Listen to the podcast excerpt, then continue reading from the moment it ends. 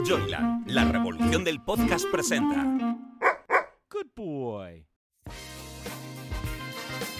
Nunca decir esto es una tontería, pero ¿cómo puedes decir esto? Eh, pero si ten- tienes de todo, te va, estás muy bien en el colegio, tienes un buen trabajo. Pero es como en la depresión, cuando alguien se deprime y está malito, pues todo el mundo por intentar ayudar, venga, lo que tienes que hacer es salir, venga, salir, divertirte, irte de viaje. Estamos de, de, de 10 de la mañana a 8 de la tarde, de lunes a viernes, y el teléfono es 911-385-385.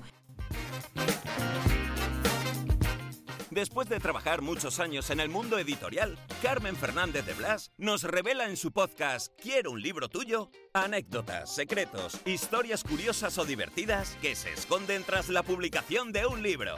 Pero, sobre todo, personas, seres humanos más que autores que merece la pena conocer y que nos presenta en cada episodio. Hola, soy Carmen Fernández de Blas y esto es Quiero un libro tuyo. Hoy traemos un tema que no es divertido, que no es glamuroso, pero que es muy importante.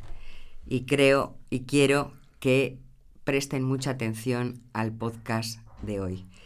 No sé si saben que en España 11 personas cada día se quitan la vida.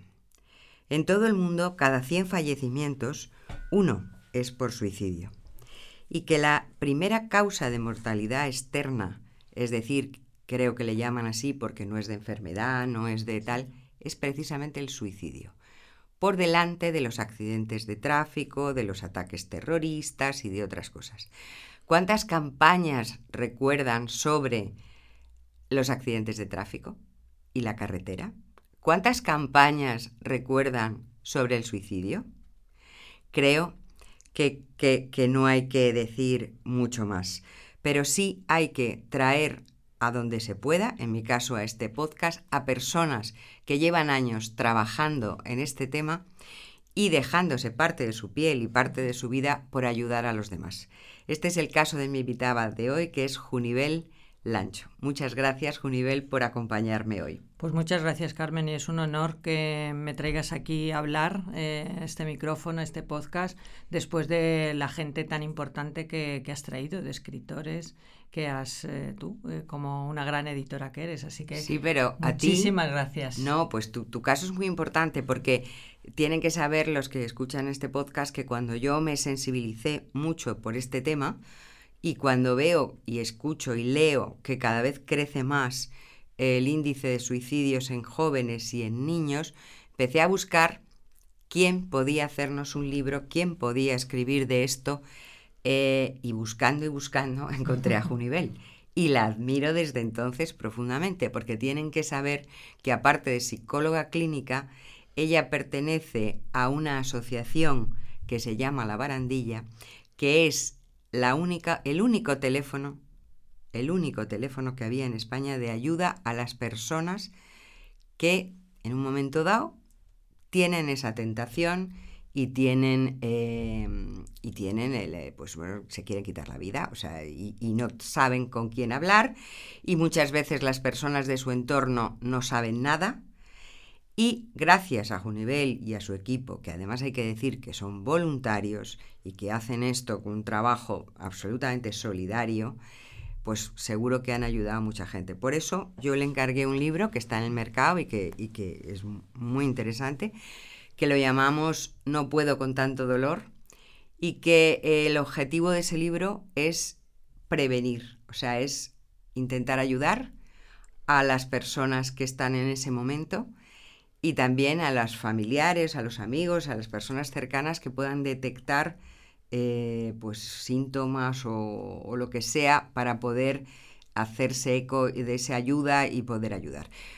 Tan importante es Junivel que tenemos mucho que hablar. Sí, porque eh, uno puede triunfar en, el, en el, la escritura y en la literatura, pero ayudar a los demás, como estás haciendo tú, me parece muy importante. Así que me gustaría que nos contaras un poquito, un poquito de cómo ves tú eh, la situación ahora, porque además, según me comentabas, cada vez crece más ese índice de. Sí. La verdad es que nosotros, eh, la Asociación La Barandilla, cuando nos pusimos a trabajar en el tema del suicidio, desde el año 2015, eh, desde ese año siguen subiendo las cifras, o sea, no han bajado. Las cifras de este año, vamos, que todavía, como siempre aquí en España, vamos retrasados en, ver las cifras porque ahora por noviembre así saldrán las del, las del 2022, pero bueno, las provisionales eh, es que ya han subido. El año pasado fueron 4.003 personas las que fallecieron por suicidio y en el 2022 fueron 4.097, o sea, ya ha habido una ligera subida. Eh, sí que hay algo que a mí, mm, bueno, porque también me dedico al mundo de los niños a veces y tal, eh, es que en el 2021 los, los suicidios en niños de 7 a 14 años aumentaron eran el doble del año anterior. Y en cambio en el 2022 han bajado. O sea que, hay en esa franja de edad, pero al contrario, también han vuelto a subir entre 0 y 14 años. Eh, entre 15 y 19 años han subido un montón. Han subido ahora en el 2022, que no eran, son datos provisionales, fueron 72 niños y en el 2021 fueron 53. Pero estos datos, eh, como hasta noviembre no se registra todo el año, mm, eh, creemos que, que ha habido más suicidios de niños de adolescentes, porque a nosotros ahora en el área de prevención pues nos llaman muchos profesores, nos llaman tutores eh, diciendo que, hay niños en riesgo de suicidio, que han hecho intentos, o sea que creemos que las cifras van a volver a subir. Entonces, eh, ¿qué pasa? Que no tenemos un plan nacional de suicidio en España. Eh, sí que hay comunidades autónomas que, que tienen esos planes, pero claro, el general no, no lo tenemos. Entonces, eh, tenemos que hacer algo y lo primero que hay que hacer es prevención, porque si prevenimos, no vamos a llegar a esas cifras. Pero claro, para prevenir que tenemos que tener más profesionales del mundo de la psicología, psicólogos, eh, tienen que, eh, hay que trabajar más en los colegios y en los institutos, poniendo pues eh, asignaturas, por decirlo de alguna forma, de inteligencia emocional, de que los niños sepan trabajar sus emociones, que se sepan manejar en estos momentos de crisis que no nos sabemos manejar. Por eso ha habido también, pues con la pandemia y demás, pues ha habido mucha crisis en, en los niños y en los adolescentes, porque han dejado sus vidas y bueno, pues eh, eh, su mundo que eran sus amigos, pues han estado oh, totalmente incomunicados, no han ido al colegio, han estado con más pantallas los padres también con muchos problemas de ansiedad, pues bueno, pues por los ERTES, porque han cambiado la forma de trabajo. Quiero decir que los niños han estado y los adolescentes en, en periodos muy convulsos. Entonces lo que tenemos que hacer es prevenir y la prevención pues tiene que dotarse de, de, medios y de profesionales, cosa que aquí en España no los hay dentro de la... Pero me parece llamativo que algo que es tan importante que nos mm. afecta a todos no esté eh, regulado. Quiero decir, aquí se hacen campañas eh, pues, pues bastante absurdas en, en, algún caso. Se gasta dinero, quiero decir, dinero público en muchas cosas, en muchas cosas que, eh, bueno, creo que son mucho menos importantes y sin embargo lleváis años intentando que esto se visibilice mm. y por alguna razón, bueno, hasta hace poco casi ni se hablaba. ni se hablaba. Ahora, ahora ya se empieza a hablar. Pero una cosa es hablar y otra es actuar. Efectivamente. Hombre, eh, lo que yo, yo vengo de, también del mundo de cuando empezó el SIDA en España, eh, el VIH, y, yo, lo, yo lo estoy viendo como, como entonces, que, que bueno, que no se hablaba de ello y hasta pasados 10 años no se habló y se puso en funcionamiento, bueno, pues eh, campañas y todo eso. Eh, el suicidio está teñido de mucho estigma, está teñido de vergüenza, está teñido de, de mm, muchos problemas culturales. Entonces yo creo que eso hace, e, eso es lo que hace que no se hable del suicidio y que no se ponga remedio al suicidio. Mm, ¿Por qué? Porque antes se decía dentro de los mitos que había, pues el que si se hablaba del suicidio estabas incitando al suicidio. Eso es un mito, eso no es una realidad. Y yo creo que se han quedado ahí muchos que les puede interesar, se han quedado ahí para no hacer campaña de publicidad. Bueno, es como si dices, no sé, que, que incitas a, al aborto, si hablas del aborto, si que, eh, cuando tienes un problema detectado con datos como lo tenéis vosotros, bueno, como lo tienes está detectado, eh, hay que actuar y hay que, sobre todo, prevenir cuando ves que los niños y los adolescentes bueno, y los adultos, porque todo el mundo tiene derecho a intentar vivir y a ser feliz. pero, pero sobre todo, no tenéis, por ejemplo, en vuestra asociación, no tenéis ayuda económica de ningún tipo. no tenemos ninguna ayuda. ¿Y hay alguna ayuda económica mm, de, de- de los No. ciudadanos, del gobierno, de tal, sobre este tema? De que nosotros sepamos, eh, aquí por ejemplo la Comunidad de Madrid sí que ha creado el plan de prevención del suicidio, el ayuntamiento también lo ha sacado, pero no sabemos cómo se está trabajando. Quiero decir, de hecho no hay eh, sitios donde tú puedas ir eh, con un intento de suicidio o una ideación a hacer terapia, por ejemplo. Sí que te remiten, lógicamente, al a los centros de salud mental, pero volvemos otra vez a lo mismo. Es, me han dado para dentro de tres meses, me han dado para dentro de seis meses hablar con el psicólogo y el psicólogo me ve luego cuarto de hora. Cuarto de hora cada tres meses o cada seis o cada cinco, cada dos, eso no sirve absolutamente de nada. O sea, estamos perdiendo el tiempo. Entonces, claro, ¿qué hay que hacer? Poner más medios, ¿qué hay que hacer? Poner más psicólogos, lógicamente, poner también más psiquiatras, porque también se hace, hace falta psiquiatras. Y, y bueno, y sobre todo también en los colegios, eh, la figura del orientador, del psicólogo eh, de co- escolar, que lo han quitado. ¿Lo han quitado? Sí, lo quitaron hace años ya. Y entonces ahora está el orientador, pero un orientador puede ser un pedagogo. Quiero decir que, bueno, ya sabemos que en el colegio el psicólogo va a detectar, pero no va, no va, no va a actuar, porque él tiene que derivar, porque bueno, es psicólogo escolar, pero claro, por lo menos detectarlo, Ya. para poder mandar y poder prevenir. Hombre, ¿y por qué lo han quitado? Pero es una pregunta. Bueno, que- pues no, no sabemos. Estas Ya. cosas que de vez en cuando los gobiernos quitan y, y no se Les sabe. Y ahora otra vez. Claro. Quiero decir que, que Mm. no solamente es importante, yo, eh, bueno, ya mi- mis hijas han ido a un colegio privado y tenían psicólogo, desde luego. Pero mm, no sé si es obligatorio o no es obligatorio, no lo sé. Pero lo que sí me parece importante es tenerlo, porque ya no es solamente el suicidio, es que estamos hablando del acoso, del bullying, del tal. Claro, que haya alguien que supervise con la cantidad de problemas que estamos viviendo eh, esta figura, o sea, esta, estos problemas, alguien profesional, me parece importante y no Mm. sabía y me parece importante entonces reclamar que lo vuelvan a poner porque es fundamental. Claro, sí, si y que bueno, y que se creen, que se creen espacios donde los adolescentes y los niños eh, de primaria pues puedan trabajar, puedan trabajar eh, su, su, su parte emocional y que se sepan manejar y gestionar todo eso que no saben. Por eso hay bullying, por eso tenemos ahora los acosos sexuales, eh, es que tenemos ahora muchísimas que han subido muchísimos las eh, autolesiones. Entonces, eh, esto hay que hacer algo. Es que hay que hacer algo. Claro pero- que hay que hacer algo, pero ¿cómo se hace? O sea, eso tiene que Mm. partir del del gobierno, de las comunidades tiene- autónomas. Tiene que partir del gobierno. Pues A ver, nosotros lo que también hablamos, algunas asociaciones y demás, que, que eh, hay- las asociaciones estamos cubriendo una, una parte eh, de tratamientos y de ayudas que se supone que tenía que hacer el gobierno.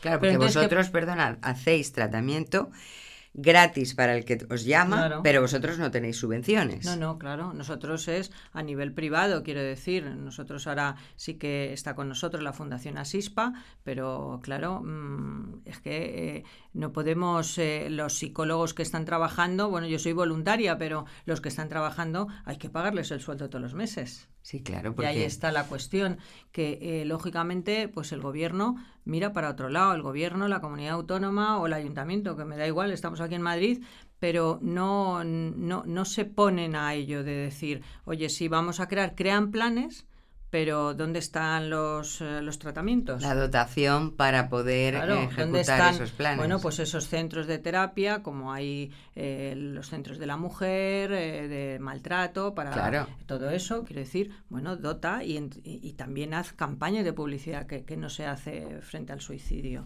Claro, porque veo unas campañas, bueno, estábamos hablando al principio, yo comentaba lo de las campañas de tráfico, que son espectaculares y carísimas, y que están muy bien, yo no, no es que lo quiera criticar ni mucho menos, No, no, pero me parece que este tema, que está por delante en mortalidad, Sí.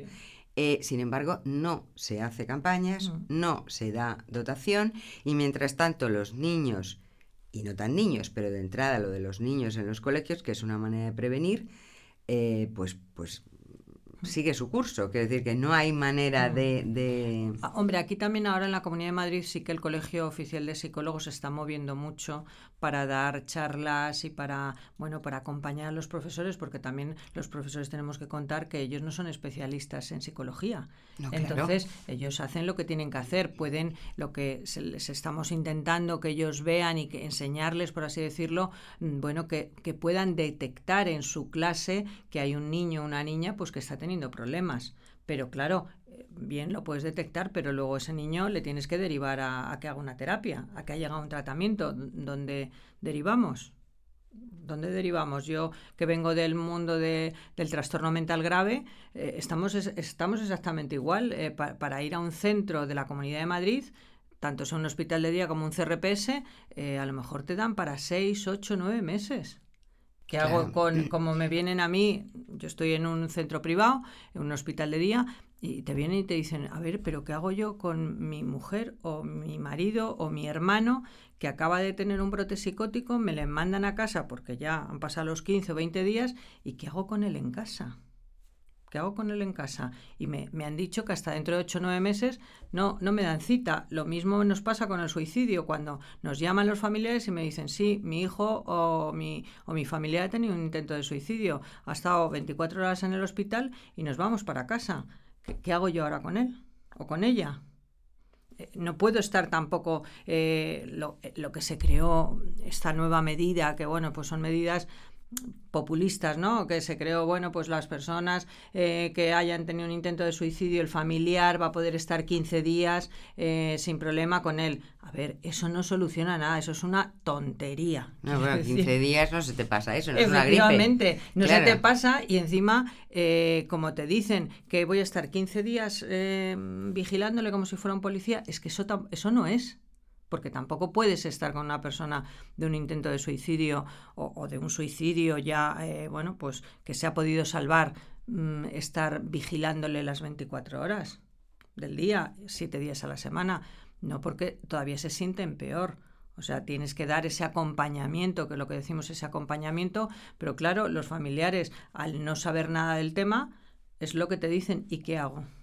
Claro. Le, estoy con él en la habitación, no estoy con él, eh, le cierro las puertas, no le cierro las puertas. Quiero decir, claro, como de este tema no se habla, no, se, no saben cómo actuar también los familiares a veces. ¿Y cómo, ¿Y cómo crees tú que hay que actuar? O sea, ¿cómo se puede detectar si tú tienes una persona cercana eh, que tiene ese problema y cómo se puede actuar? Porque yo sí conozco casos que me han dicho, eh, es que yo no me he enterado, o sea, yo no sabía no sé, es que a veces no quieres mirar, también es verdad, pero... A ver, em, siempre hay unas señales de alarma, siempre. Lo que pasa que cuando no sabes de un tema y no se habla de ese tema, tú no las conoces. Luego cuando te las dicen, pues cuando te llegan a la consulta, mm, por otro caso, por otros casos, pues eh, un familiar que se ha suicidado y yo no me he dado cuenta y qué me ha pasado, y entonces cuando ya vas sabiendo más del tema y dice, claro, es que si yo entonces hubiera dicho, si yo entonces al médico en ese momento le hubiera dicho, oiga, pero esto, lo otro, claro, pero es que, eh, es que no se sabe, o sea, eh, no hablamos de ello. Entonces, claro que hay señales, hay señales, eh, como siempre decimos, el suicidio cero no lo vamos a tener nunca. Siempre va a haber alguien que se vaya a suicidar.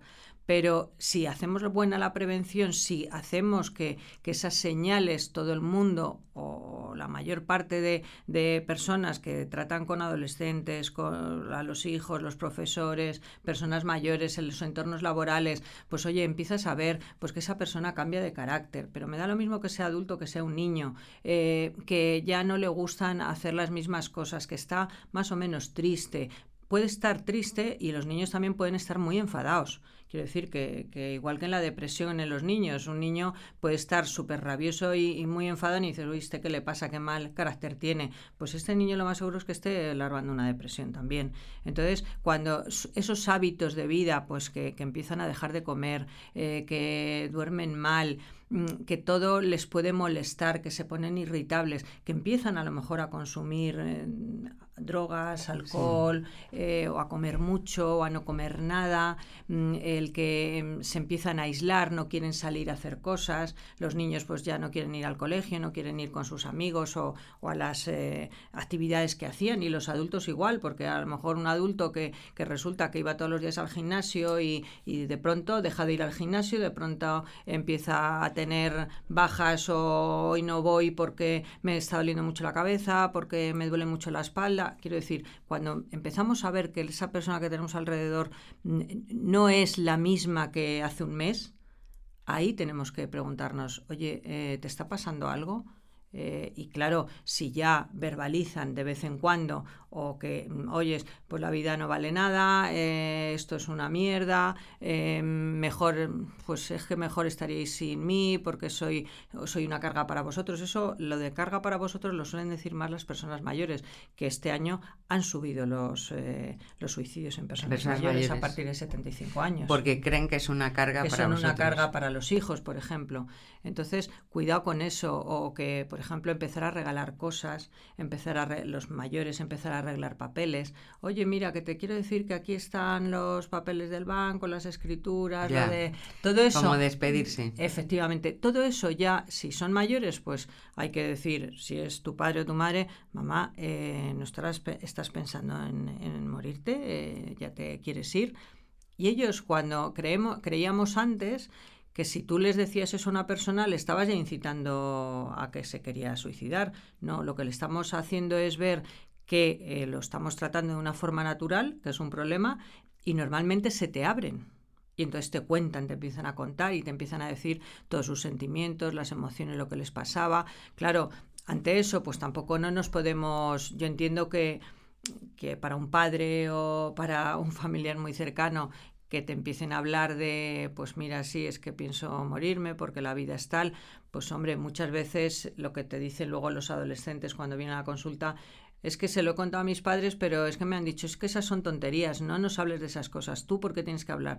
Claro, mm, hay que guardar un poquito la calma y dejarles que hablen. Y luego, pues tú mm, ponerte nervioso, pero que, sin que te vean, sin que te vea tu hijo, tu hija, ¿no?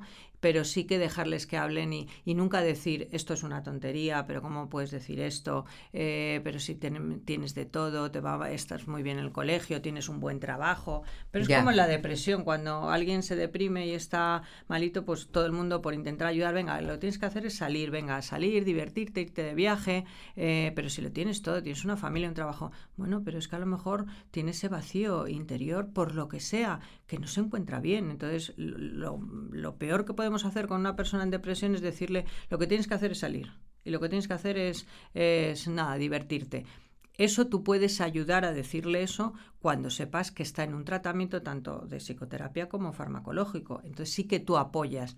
Oye, venga que, venga que sí, que nos vamos a ir a dar un paseíto de media hora, que ya verás que te sienta bien. Pero cuando tú ya sabes que la persona está en un tratamiento, porque, bueno, porque tú eres refuerzo, pero sin estar en un tratamiento, que, que eso te lo dicen, bueno, que es un- di- se dice mucho cuando alguien está triste y está deprimido. Sí, sí, eh, es ¿Qué "Ay, qué bobada", dices? si no tienes motivos, No tienes motivos. Pero ¿y si no quieren ir a un tratamiento a un psicólogo? Hombre, yo ahí sí que cuando te llaman y te dicen, mira, es que tal, pues yo digo, es que en esos momentos hay que obligar. Hay que obligar. Yo, yo en eso soy muy, soy muy, muy estricta. Quiero decir que cuando tú ves que hay un peligro, es exactamente igual que con el suicidio. Es que no, es que no quiero ir al médico. A ver, perdón, es que estás, estás atentando contra tu vida. Entonces, ¿cómo que yo que estoy aquí al lado voy a dejar que no, no, no te voy a llevar a ningún sitio? Mira, no, aunque te enfades conmigo, prefiero que te enfades conmigo a que yo nunca más me pueda volver a enfadar contigo porque has perdido la vida. Claro. Que eso también le decimos a los chavales cuando vamos a los colegios. No pensaros que, que vais a ser chivatos. Le estáis salvando la vida a ese, a, ese, a ese amigo diciéndoselo a un adulto. Oye, me ha dicho mi amigo que quiere morirse o que ya no quiere vivir más. Eso hay que comunicarlo a un adulto, siempre.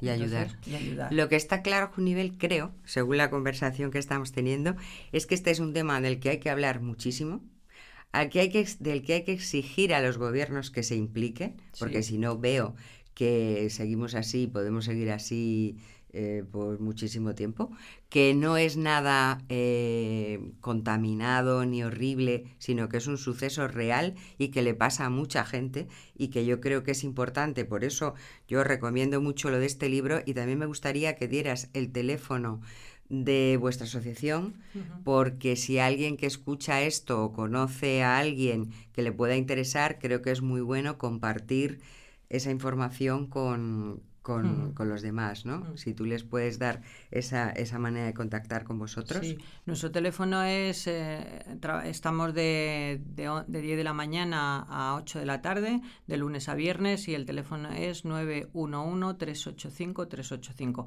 si les suena a lo mejor a muchas personas, es el mismo teléfono que teníamos para el teléfono de prevención del suicidio. O sea, eso no lo hemos cambiado.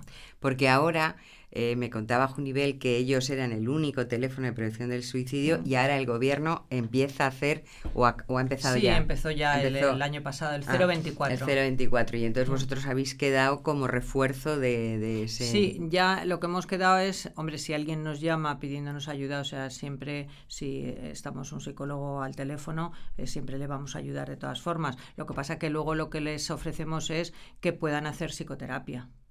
Porque ante una tentativa de suicidio, una ideación, tienes que hacer psicoterapia, sí o sí. Eso tienes que pedir ayuda a un profesional. No se puede salir solo de, de, ahí, de esa, de esa conducta. Y lo que siempre decimos que al ser una conducta es prevenible y es tratable.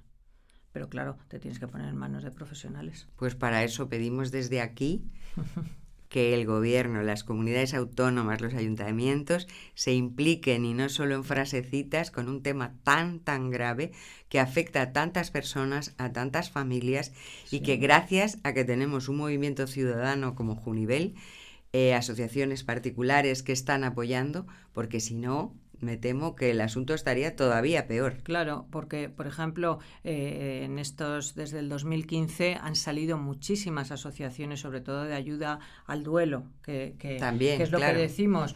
Eh, si hacemos una prevención no tiene por qué salir esa, eh, esas asociaciones. Si han salido más de 25 asociaciones en toda España, eh, bueno, pues para también atender a las personas, familiares, a los claro. familiares que se quedan en duelo, que, que eso es eso es un dolor muy grande también. O sea, el, ese padre que, que, ha perdido a un hijo y que, bueno, pues, pues que luego aunque luego nosotros todos trabajamos, no es culpa de nadie, o sea, porque lo que les queda a cualquier familiar o a cualquier amigo es la culpa. O sea, lo primero es eh, la culpa, cómo no me di cuenta, qué me pasó, cómo yo no pude ver esto. Entonces, bueno, hay veces que no se puede ver porque no sabes verlo.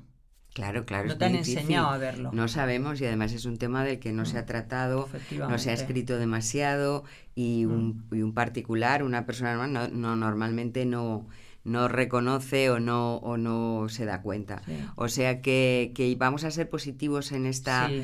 en esta parte final y reclamar esa prevención, porque yo creo, Junivel, según dices, y me voy a quedar con eso, que si se actuara de una manera ordenada y, y bien para prevenir, el asunto bajaría, sí, las cifras bajarían. bajarían. Las cifras, por supuesto que bajarían porque no, no, no, tendría, no, no, llegarían a tener ese sufrimiento y ese trauma y esos pensamientos de, de dolor ¿no? de, durante tanto tiempo, porque ahí tanto en adolescentes como en adultos, cuando te dicen no, no lo llevan eh, de un mes ni de dos. Hay gente que, eh, sobre todo los adultos, te dicen, no, es que llevo con esta idea más de dos años en mi cabeza claro. que me está rondando. Y un niño pues te puede decir, pues llevo todo el curso escolar pasado, ya me pasó esto, ya me, ya me vino esta idea. O cuando son ya mayores que vienen a terapia y te dicen, no, es que yo con 15 años y 16 años, es que yo quería morirme y vienes a terapia a lo mejor y tienes 30 o 35.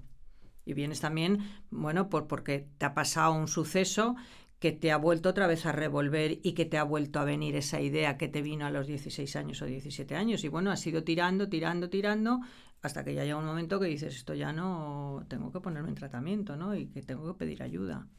Pues muy bien. Pues muchas gracias, Junivel. Muchas Nada, gracias ti, por, por compartir todo esto, a ti, por, por ayudar a tanta gente y me parece que es tan importante tu ayuda como la de y la de publicar un libro que también ayuda, pero como la de otros escritores que han pasado por aquí, como tú me decías, tan importante o más es tu trabajo. Y Así para que ti, bueno, pues agradecida por porque des también voz a, a este tema tan tan importante y que y que se está que sí. cobrando muchas vidas. no, no, hay que dolor. reclamar manifestaciones a favor de esto y no de otras cosas, de Sí. esto. Muchas gracias, Gracias ti, Un placer charlar Gracias, contigo. gracias. Hasta siempre. Si te ha gustado este podcast y quieres más información, síguenos en nuestras redes sociales, arroba somos Joyland o en nuestra web joyland.es. No olvides darle al botón seguir para enterarte de nuevos episodios. Quiero un libro tuyo es una producción de Joyland. Dirección y guion, Carmen Fernández de Blas. Producción ejecutiva, Hernán Zin. Dirección de producción, Ainhoa Martín. Locutado por Fernando Simón. Diseño de sonido, Alberto Cerro.